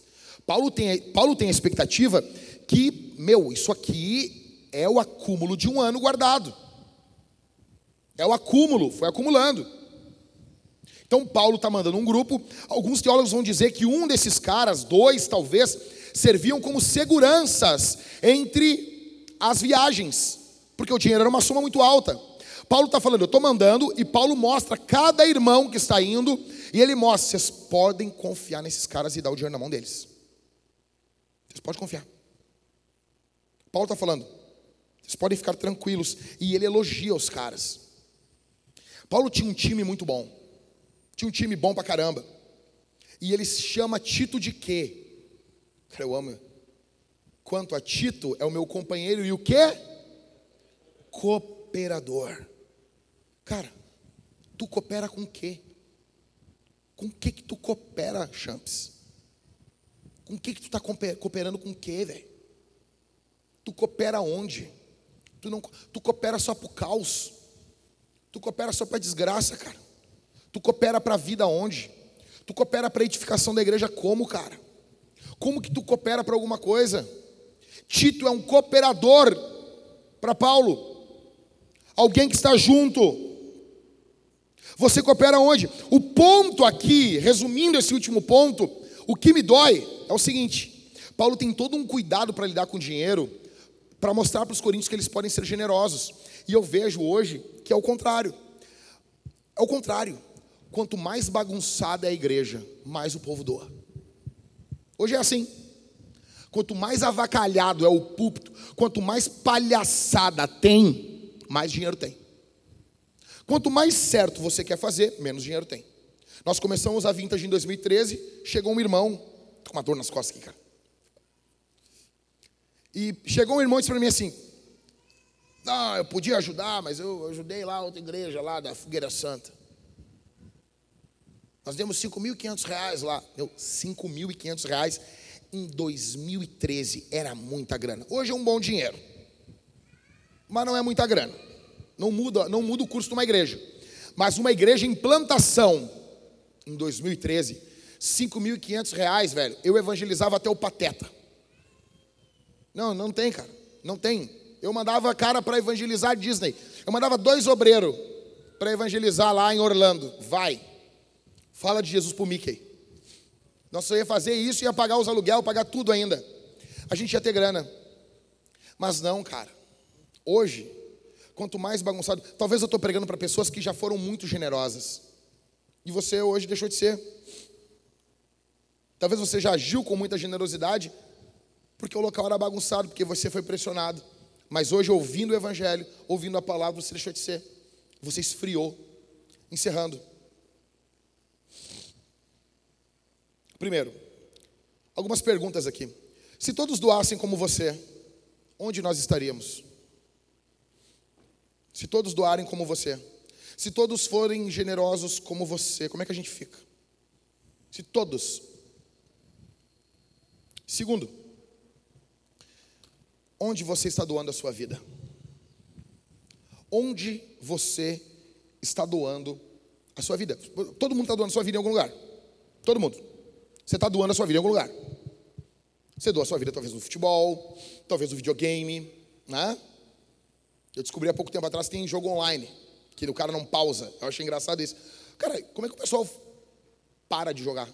Tem uma caminha no jogo online para o cara dormir lá? Sério mesmo? É uma pergunta de verdade, mesmo de tiozão. Hã? Quem falou? Daí, daí, mas deu o bonequinho vai para onde? Hã? Então, mas tu sai do mundo, ele desaparece, ele não vai, ele vai sumir ali. Ah, não entendi.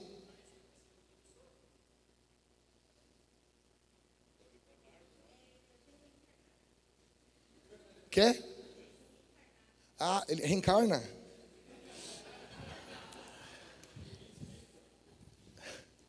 Não, mas depois vocês me explicam isso.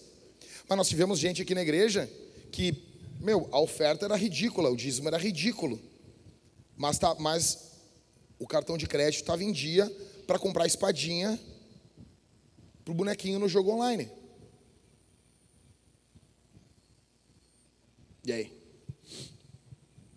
E aí, cara? Tu vai comprar uma espadinha. Os caras compram espadinha. Os caras cara compram espadinha de jogo, meu. Ô, meu, sério, sério, sério, por favor. Tu vai morrer virgem, cara. Não faz isso. Tu vai morrer virgem. Tu não vai, não vai casar com uma mulher e fazer sexo. Tu compra espadinha, cara. Os caras compravam espadinha, cara. O cara que comprava espadinha, quando a mulher dele estava ganhando filho, o cara não. Quando a mulher perdeu o filho no hospital, o cara não estava junto com a mulher, velho. Você tem noção disso, cara? Você vai parecer um idiota fazendo isso, cara. E aí, cara, onde tu tá doando a tua vida? Ah, posso jogar videogame? Claro que pode, cara. Joga teu videogame. Ah, não, nem quero tocar nesse Deus aí. imagina eu querer concorrer com videogame. Joga, cara. Joga. Ah, jogar teu videogame. É questão, tu tá doando tua vida aonde? No futebol? Tu doa a tua vida aonde? Onde tu está doando a tua vida? Por quê? Por que isso é importante? Porque aí vai estar o teu Deus. Terceiro, Jesus tem soberania sobre a tua carteira ou não? Eu sei que eu corro o risco de alguém bater foto disso aqui, botar na internet. Ah, olha o que se tornou a vintage. Dane-se. Dane-se. Se a pessoa não estiver disposta a ouvir o sermão completo, não tem o que fazer, cara. Vai pegar recortes, vai viver pegando recortes do sermão, que nem fizeram com os dons. O pessoal ali só quer ver o sangue, o pessoal das mídias. Pegaram bem na hora que eu falei que os sensacionistas, uh, eu falei que é questão de maconha. Eu falei brincando sobre os caras, eu brinco com os sensacionistas, meus amigos, amigos meus. E pegaram isso e jogaram. Deve ser o Levi, a gangue dele, gente ruim. E botaram na internet, cara. Os caras estão me xingando até agora, velho. E daí no Twitter tava os caras me xingando, os católicos me xingando. E os reformados me xingando no Instagram, cara. Entendeu? Daí o católico vem, ah, o que esse pastor está pensando que é? Aí eu peguei agora, agora eu, agora eu fiz um combo. Eu peguei uma foto de um, de, um, de um gesso no braço. Peguei uma foto de um saco de um gesso. Peguei uma foto do teto do gesso. E uma estátua de gesso. e mandei assim, ô oh, meu, pega aí teu, teus deuses aí de gesso aí, dá uma dobradinha. Ah, foi brincando com o cara, eu tenho um amigo católico, né? Até acho que vai para o céu. Então, tipo, pô, por favor, né? Por favor, cara, os caras não podem ver um teto de gesso que já quer, já quer orar. O cara não pode ver um gesso no braço que já quer. Ui, não. Ai, tem que segurar aqui, não posso ver um gesso. Vai numa madeireira, vê um saco de gesso, já quer dobrar o joelho. Te segura. Te segura, católico. O pessoal veio para mim e disse: Não, porque eu estou preocupado agora, porque tem muito evangélico virando católico. Eu disse: Da onde? Da onde isso aí? Não, cara, é o contrário. Não, mas olha o fulano, fulano. Tá, mas isso aí é três pessoas. Todo dia nas vilas tem um monte de católico virando evangélico, rapaz. Não compara, meu. Mas nem compara, tá louco? Não, mas nem compara. Isso aí é o quê, meu? Isso aí, cara, é dois, três, quatro pessoas que viraram católico. Normal, sempre teve migração de religião, cara. As religiões ficam migrando, cara, migrando. Depois, vou te dizer, vários que foram, não estou dizendo todos, mas vários que foram, eles vão virar islâmico. Porque eles vão cansar daquilo lá, eles vão cansar da igreja católica, eles vão ver os podres, tudo local tem, aí eles vão virar, eles vão virar aqueles católico oriental, do Oriente. Daí quando eles cansarem disso, eles vão virar islâmico. Entendeu? É normal. E o último grau é o ateísmo. Normal, cara, tranquilo. Nem todos, né? Tem gente boa nesse meio. Mas não no meio islâmico, tá? Fica tranquilo. Eles explodem. Perigoso. Um conhecido meu namorou uma mulher islâmica, muçulmana, e ele chegou para pedir ela em namoro e o pai dela estava de jaquetão. Ele disse assim: pô, abre a jaqueta aí, meu. Entendeu? Então, tipo, cara, pô, por favor, né? Por favor, nem vamos brincar. Não tem nem graça isso, né? O Brasil hoje é um, é um país protestante. Não, mas tem mais católico. Não, não, praticante. Praticante é evangélico, nem compara. A igreja católica comparado com a igreja evangélica, nem compara. Nem compara, nem compara, nem compara. Nem compara. A bancada, ah, a bancada evangélica, a bancada é evangélica, para fazer alguma coisa lá, votar alguma coisinha que a gente discorda, concorda com alguma coisa, nem compara. Não tem a bancada católica. Os, os caras? Entendeu? Olha lá o Fábio de Mel lá, o, o Fábio de Mel. É, os padres dos caras, né? Por favor, né? Pode discordar tudo, mas tu tem de um lado o Silas Malafaia e do outro lado o Fábio, o Fábio de Mel lá, por favor, né? Numa guerra tu quer estar do lado de quem? Por favor, né? O lado do bigode, né? Por favor, tem todos os problemas dele lá, mas enfim. Vamos lá, Jesus tem soberania sobre a tua carteira? Jesus rege a tua carteira ou não? Ou não, velho? Sim ou não? Você, você ora a Deus como você vai gastar o seu dinheiro? Qual foi a última vez que você fez um sacrifício para comprar algo que queria muito? Vamos lá, vamos lá, vamos lá, vamos lá, vamos lá. Pensa aí. Algo que você queria muito, um instrumento. Instrumento. Pô, me lembro, eu comprei uma guitarra em 2005, eu paguei R$ 1.800 a guitarra. Meu, é muito dinheiro. Quando eu casei, eu tinha vendido meus instrumentos para casar, tudo. Vendi, vendi tudo para poder casar. Entendeu? Eu olhei guitarra e olhei minha mulher. Disse, eu quero essa aqui, eu quero mulher, não quero. Daí, depois de casado, né, depois dos, dos desfrutes, a minha esposa, pô, vamos comprar uns instrumentos de novo? Vamos. Aí eu paguei 1.800 a guitarra, 10 vezes de 180. Então era muito dinheiro isso. A gente fez um sacrifício para comprar essa guitarra. Era um, um, cara, era um quarto do que a gente ganhava. É muito dinheiro. E a gente abriu mão de um monte de coisa. Eu pergunto para você, você, você, qual o sacrifício que você fez para comprar um sapato, uma bolsa, para comprar o que seja, não sei. O que, que você fez? Não tem problema nenhum nisso, gente. Você tem que comprar um carro, comprar, ah, quero comprar um carro. Quem não quer trocar de carro? Quem não quer? Tu, quer, tu tá assim, ó, tá na metade pagando os boletos, tu, ah, só quero parar de pagar esse negócio aqui, só quer parar de pagar aquele boleto. Daí vai chegando o final, assim, ó, tu tu já começa a olhar os outros carros assim. Tu já começa a olhar. Tu tá, não tem, é tu e os boletos, tu tem um relacionamento com eles, assim, sabe? Sabe, tu fala mal deles, mas eles não estão lá. É que nem um amigo meu que ele tem azia, e o dia que ele não tem azia, ele tá, pastor Leão, ele, pá, tô estranho, o que, que foi? Tô sem azia. Ah, ela não tá aqui. Ela não tá comigo aqui, sabe? Que nem eu, eu quando não tenho os boletos, eu tô nervoso, eu tô triste, depressivo, angustiado. O que, que foi? Falta um boletinho falta um caos. Não tem problema, tá bom? Agora me pergunta aqui, ó, beleza? Qual a última vez que você fez um sacrifício para dar a maior oferta da tua vida? Quando é que você pensou assim, não, cara, dessa vez eu vou fazer um empréstimo para dar uma oferta. Dessa vez eu vou fazer empréstimo, eu vou juntar um dinheiro para no final do ano dar uma boa oferta. Dessa vez eu vou apertar as minhas contas para dar uma boa oferta. Eu não estou falando que tu vai fazer isso sempre, mas a minha pergunta é quando que tu fez isso? É estranho você nunca ter feito isso. É estranho você nunca ter pensado nisso. É estranho você nunca ter cogitado isso. É estranho você nunca ter desejado isso. Isso é muito estranho. Isso é muito, muito, muito estranho. Porque a gente faz isso para outras áreas da vida. mas do que envolve o avanço do reino de Deus a gente não faz. É muito estranho. Quinto, sexto e último. Você se vê como um mordomo ou como um dono dos seus bens? Você olha para você e você pensa, eu sou o dono dos meus bens. Você está que nem o Leonardo DiCaprio, lá no Titanic. Eu sou o rei do mundo. Essa é velha, né? Essa referência é velha. Tá, tem um guriazinho aqui que chorou, já é uma irmã, já, né, de idadezinha, chorou com o DiCaprio no cinema. Tinha os caderninhos lá do DiCaprio. Tinha os posterzinhos do DiCaprio. Ela era o teu crush na tua infância. Você se lembra? Tem cara que está assim. Você acha que é o rei do mundo. Você acha que é o rei das tuas finanças. O problema é que você se vê como dono e não como mordomo. Você se enxerga como proprietário de algo, você não vê que você é apenas um administrador e você vai ser cobrado por Deus do jeito que você administra, do jeito que você cuida. Velho, nós vamos. Eu deixei é, é, o momento da oferta. Se eu pregasse isso há oito anos atrás, sabe o que eu ia fazer? Eu ia fazer oferta antes da pregação.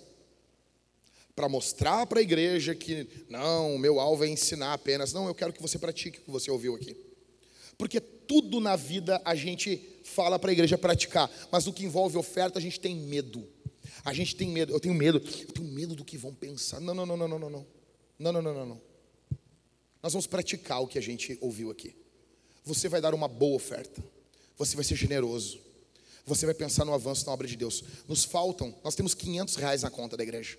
Nos faltam 31 mil reais que vem acumulando de semanas para o pagamento das nossas contas. Nós conseguimos valores de fora da igreja, nós conseguimos valores de fora do nosso ministério, para que nós venhamos avançar. Essa semana nós vamos definir a questão de canoas. A gente está na tratativa, algumas coisas estão emperrando a questão do contrato, questão do contrato de canoas. O contrato eles estão, tipo, eles não querem fazer vistoria no prédio. Tipo, a mulher disse: "O prédio está bom". Imagina. Eles não estão querendo, tipo, as benfeitorias do prédio. Digamos, caiu o telhado. Eles querem que a gente cuide. Não, se nós estragarmos algo no prédio, essa é uma benfeitoria que quem, quem paga é quem está alugando. Mas o dono tem que cuidar, ele tem que ser responsável por algumas coisas. E eles meio que não estão topando isso. Então, cara, se não der, não deu. Não vou ficar mendigando ali. Tipo, não, beleza. Eu quero ir lá alugar e quero cafezinho. E é isso. Tá bom? Não tem, tem que tratar bem. Mesma coisa. Fomos alugar, fomos ver um outro prédio em Canoas agora. A gente foi ver, foi o Israel e eu. Foi que dia que foi? Que dia que foi, Israel? Sexta. Sexta-feira. Daí o, o, o, o Felipe manda mensagem para mim: Ó, oh, meu, seguinte, ó. O pessoal lá da imobiliária diz que não pode atrasar mais do que 10 minutos. Se atrasar mais do que 10 minutos, eles vão embora. Deu uma. Oxe. Mas. Mas, Felipe, mas manda mensagem para eles lá, Felipe. Manda mensagem lá para eles. Não é nós, não é nós que, que tem que chegar no horário, é eles que tem que chegar no horário, e se eles atrasarem 10 minutos, quem vai embora é nós. Oh, rapaz, mas não dá, não dá. Você já vai pro, pro, pro orgulho do cara. Não aceitei. Não, não, não. Nós vamos estar no horário e fala para eles. Daí o Felipe mandou, né? Pô, cara, nós estamos indo no meio do caminho, chegando em Canoas, assim. Aí o Felipe liga. Não, deu um problema na imobiliária, eles não vão poder ir. Eu, ah, meus caras meteram banca e não, né? Mas quer saber se eles podem marcar para segunda? Não, segunda não, não pode. Não, não pode, vou ver. Não quero saber. Velho, eh, sabe, eu não vou colocar a igreja de Jesus numa situação como se estivesse mendigando um prédio. Eu não vou, eu não vou. Cara, eu sou bairrista, eu estou por nós aqui. Eu não vou colocar a nossa igreja como, ai, por favor. Não, não, vai para o inferno. Vai para o inferno. Nós já estamos ferrados com esses ar-condicionado aqui. Vamos entrar com um processo contra a empresa, um ano para os caras arrumar o ar-condicionado que nós pagamos à vista para os caras. Não tem condição. Agora, cara, só que é o seguinte, assim, a gente tem que plantar a igreja. A gente tem que plantar a igreja. A, a obra de Deus só avança com plantação de igreja. Mais igrejas plantadas, mais convertidos. A vida de Deus ocorre dentro da igreja. É só você ler primeiro aos Coríntios, do capítulo 12 ao capítulo 14. A vida de Deus. Atenção aqui, ó, eu falei bastante. Não perde atenção no que eu estou falando. Nós queremos plantar igrejas.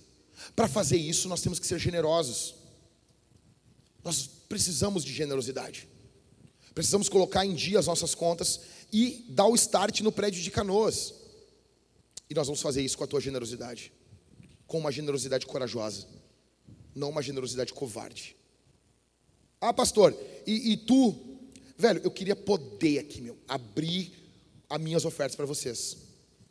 Ah, mas a igreja, não, não, o grosso não vem daqui, meu. Eu queria poder abrir aqui, mas não vou fazer isso. Você vai ter que ser generoso, cara.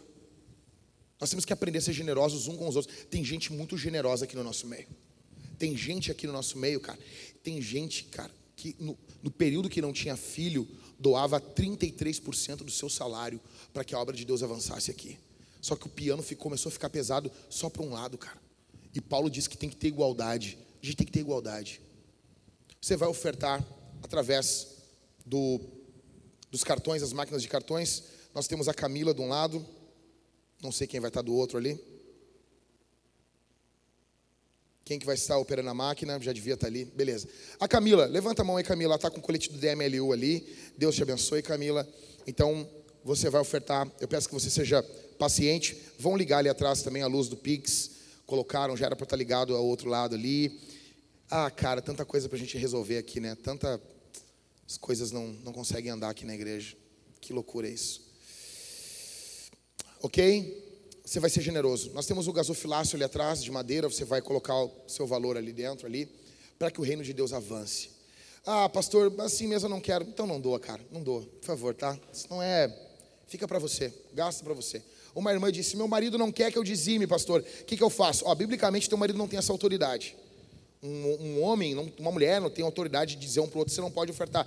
Isso não tem como ocorrer, não deveria ocorrer, tá? Não podia ocorrer. Mas beleza. Uh, mas faz assim: pega o teu dinheiro, pega o dinheiro. Tem filho também aqui, né? Que o pai não quer que dizime. Você trabalha, você mora na casa dos seus pais e você tem que obedecer seu pai. Mas Deus está mandando você fazer isso também. O que, que você faz num caso desse? Pega o dinheiro do dízimo entrega para o teu pai. Pai, é o seguinte aqui, ó. Esse dinheiro é de Deus. Não vai ficar comigo. Se eu não posso estar na igreja, está contigo. Faz o que o senhor quiser e trata o senhor com Deus. É assim. Pega, pega para o senhor, hein? Pode pegar. Entrega para o teu marido. Ó, oh, meu amor, esse dinheiro é de Deus. Eu vou, te, eu vou te respeitar, porque tem meu marido, não quer que eu dizime? Tranquilo. Mas eu não vou ficar com ele. Está na tua mão. Tua mulher que está tá perturbando, entrega na mão dela, cara. Faz o que tu quiser, te entende com Deus. Se você não tem vontade de ver a obra de Deus, se você não tem alegria, tanto que eu vou falar semana que vem, Deus ama quem dá com alegria. Porque o coração de Deus é um coração doador com alegria. Se você não está com esse coração aqui, por favor, fica, fica para você. Fica para você. Fica para você. Fica, guarda, guarda ele. Mas se você ouviu isso aqui, você, isso aqui você diz, cara, isso é para mim, cara. Eu tenho que ser mais generoso, eu tenho que ter uma postura mais generosa. Eu quero, eu, eu acho que doando outras coisas eu estou compensando a não doação nas finanças. Se você é você para ser generoso aqui hoje, seja generoso. Isso aqui tem que cair hoje. A avareza tem que cair, cara. Tem que ser destruída dos nossos corações. Seja generoso, ok? Nós vamos responder ao Senhor também ceando. Nós vamos comer e beber do Senhor. Nós teremos dois irmãos aqui e mais dois irmãos aqui, ó. Você vai pegar o pão, atenção. Você vai pegar o pão e vai mergulhar no cálice bronze do vinho. E você vai estar comendo e bebendo de Jesus. Velho, um milhão, dois milhões de reais não pagam o privilégio que é participar do corpo e do sangue de Jesus. O que é a porcaria de dinheiro perto de estar andando com Jesus? Não paga. Você não vai pagar nada aqui. Você vai estar provando do Senhor. Você vai ser cheio do Espírito. Você vai comer e beber do Senhor. Quem faz isso? Aqueles que estão em Cristo aqueles que estão congregando em alguma igreja, aqueles que estão se juntando. Se você está se juntando à igreja aqui, você deve participar desse momento também. Se você não congrega, não congrega igreja nenhuma, sou desigrejado, não participe. Não, não me decidi por Cristo, não participe. Estou andando com Jesus, sou pecador. Como que eu faço para participar de forma digna? O apóstolo, ah, apóstolo não, quase que eu chamei Calvino de apóstolo, mas vai lá. O apóstolo Calvino Os arminianos ficam loucos. O São Calvino disse que quando você admite sua indignidade, você se torna digno. Então você vai pedir perdão pelos seus pecados. A ordem é que você participe. Não existe uma autodisciplina. Em terceiro lugar, nós vamos cantar Jesus. Nós vamos cantar ao Senhor. Nós vamos louvar ao Senhor. Peço que você feche seus olhos. Quando a banda começar a cantar, você vai ficar de pé. Feche seus olhos, sentado mesmo. Aqui está o teu povo, Senhor. Aqui está a tua igreja.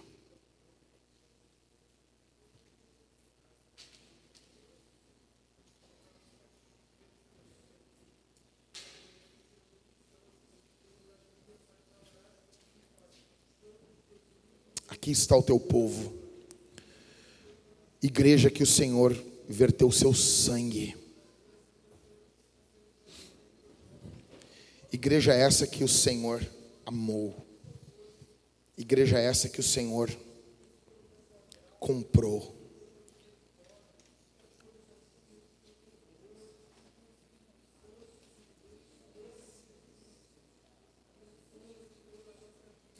Existe uma batalha aqui nessa manhã da avareza versus a generosidade. Eu peço que o Senhor dê coragem para os teus filhos, que haja doação corajosa,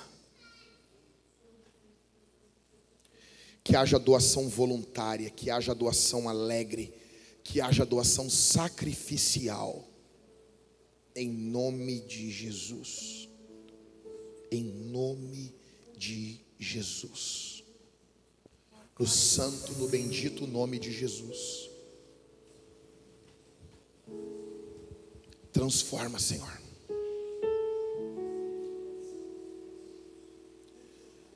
Transforma os nossos corações de egoístas para servos para generosos. Abençoa os meus irmãos, Senhor, que estão nesse momento fazendo uma análise de suas vidas e vendo tanta falta de generosidade nos seus corações. Tem misericórdia de nós, que possamos agir com desprendimento, com alegria, com vida em nome de Jesus. Em nome de Jesus. Que haja generosidade corajosa, generosidade abundante, generosidade exponencial. E que isso venha refletir o que foi feito no Calvário.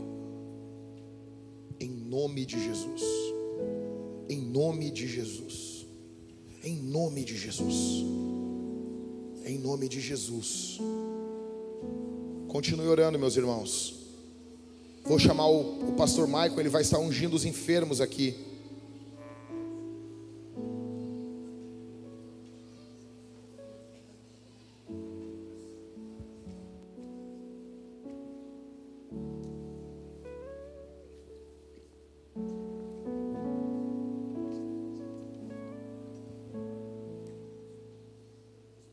Pastor Michael vai estar ungindo os enfermos. Se você está enfermo, você vai vir até o Pastor Michael, ele vai ungir você, ele vai orar por você. Pastor Michael orou semana passada aqui por uma pessoa que estava doente, já fazia algum tempo. Essa pessoa foi curada para a glória de Jesus, não para a glória do Pastor Michael, não para a nossa glória, mas a glória do nome de Jesus. E nós cremos nisso, nós vamos fazer o que a Bíblia manda. Se a Bíblia manda ungir, nós vamos ungir. Se a Bíblia mandar a gente fazer um culto de cabeça para baixo, a gente ia fazer. Ela não manda. Então a gente não faz. Nós vamos fazer isso. A gente bate palma no culto porque a Bíblia manda. Aplaudir o Senhor todos os povos. A gente canta porque a Bíblia manda. A gente prega porque a Bíblia manda. A gente está fazendo o que a Bíblia manda. A Bíblia manda ofertar, nós vamos ofertar. A Bíblia manda ser generoso, a gente vai ser generoso. A Bíblia manda nós abrirmos mão de nós, nós vamos fazer isso aí. A gente vai fazer isso. A Bíblia manda cear, nós vamos cear. Nós vamos nos alegrar. E eu creio que essa semana vai ser diferente na tua vida.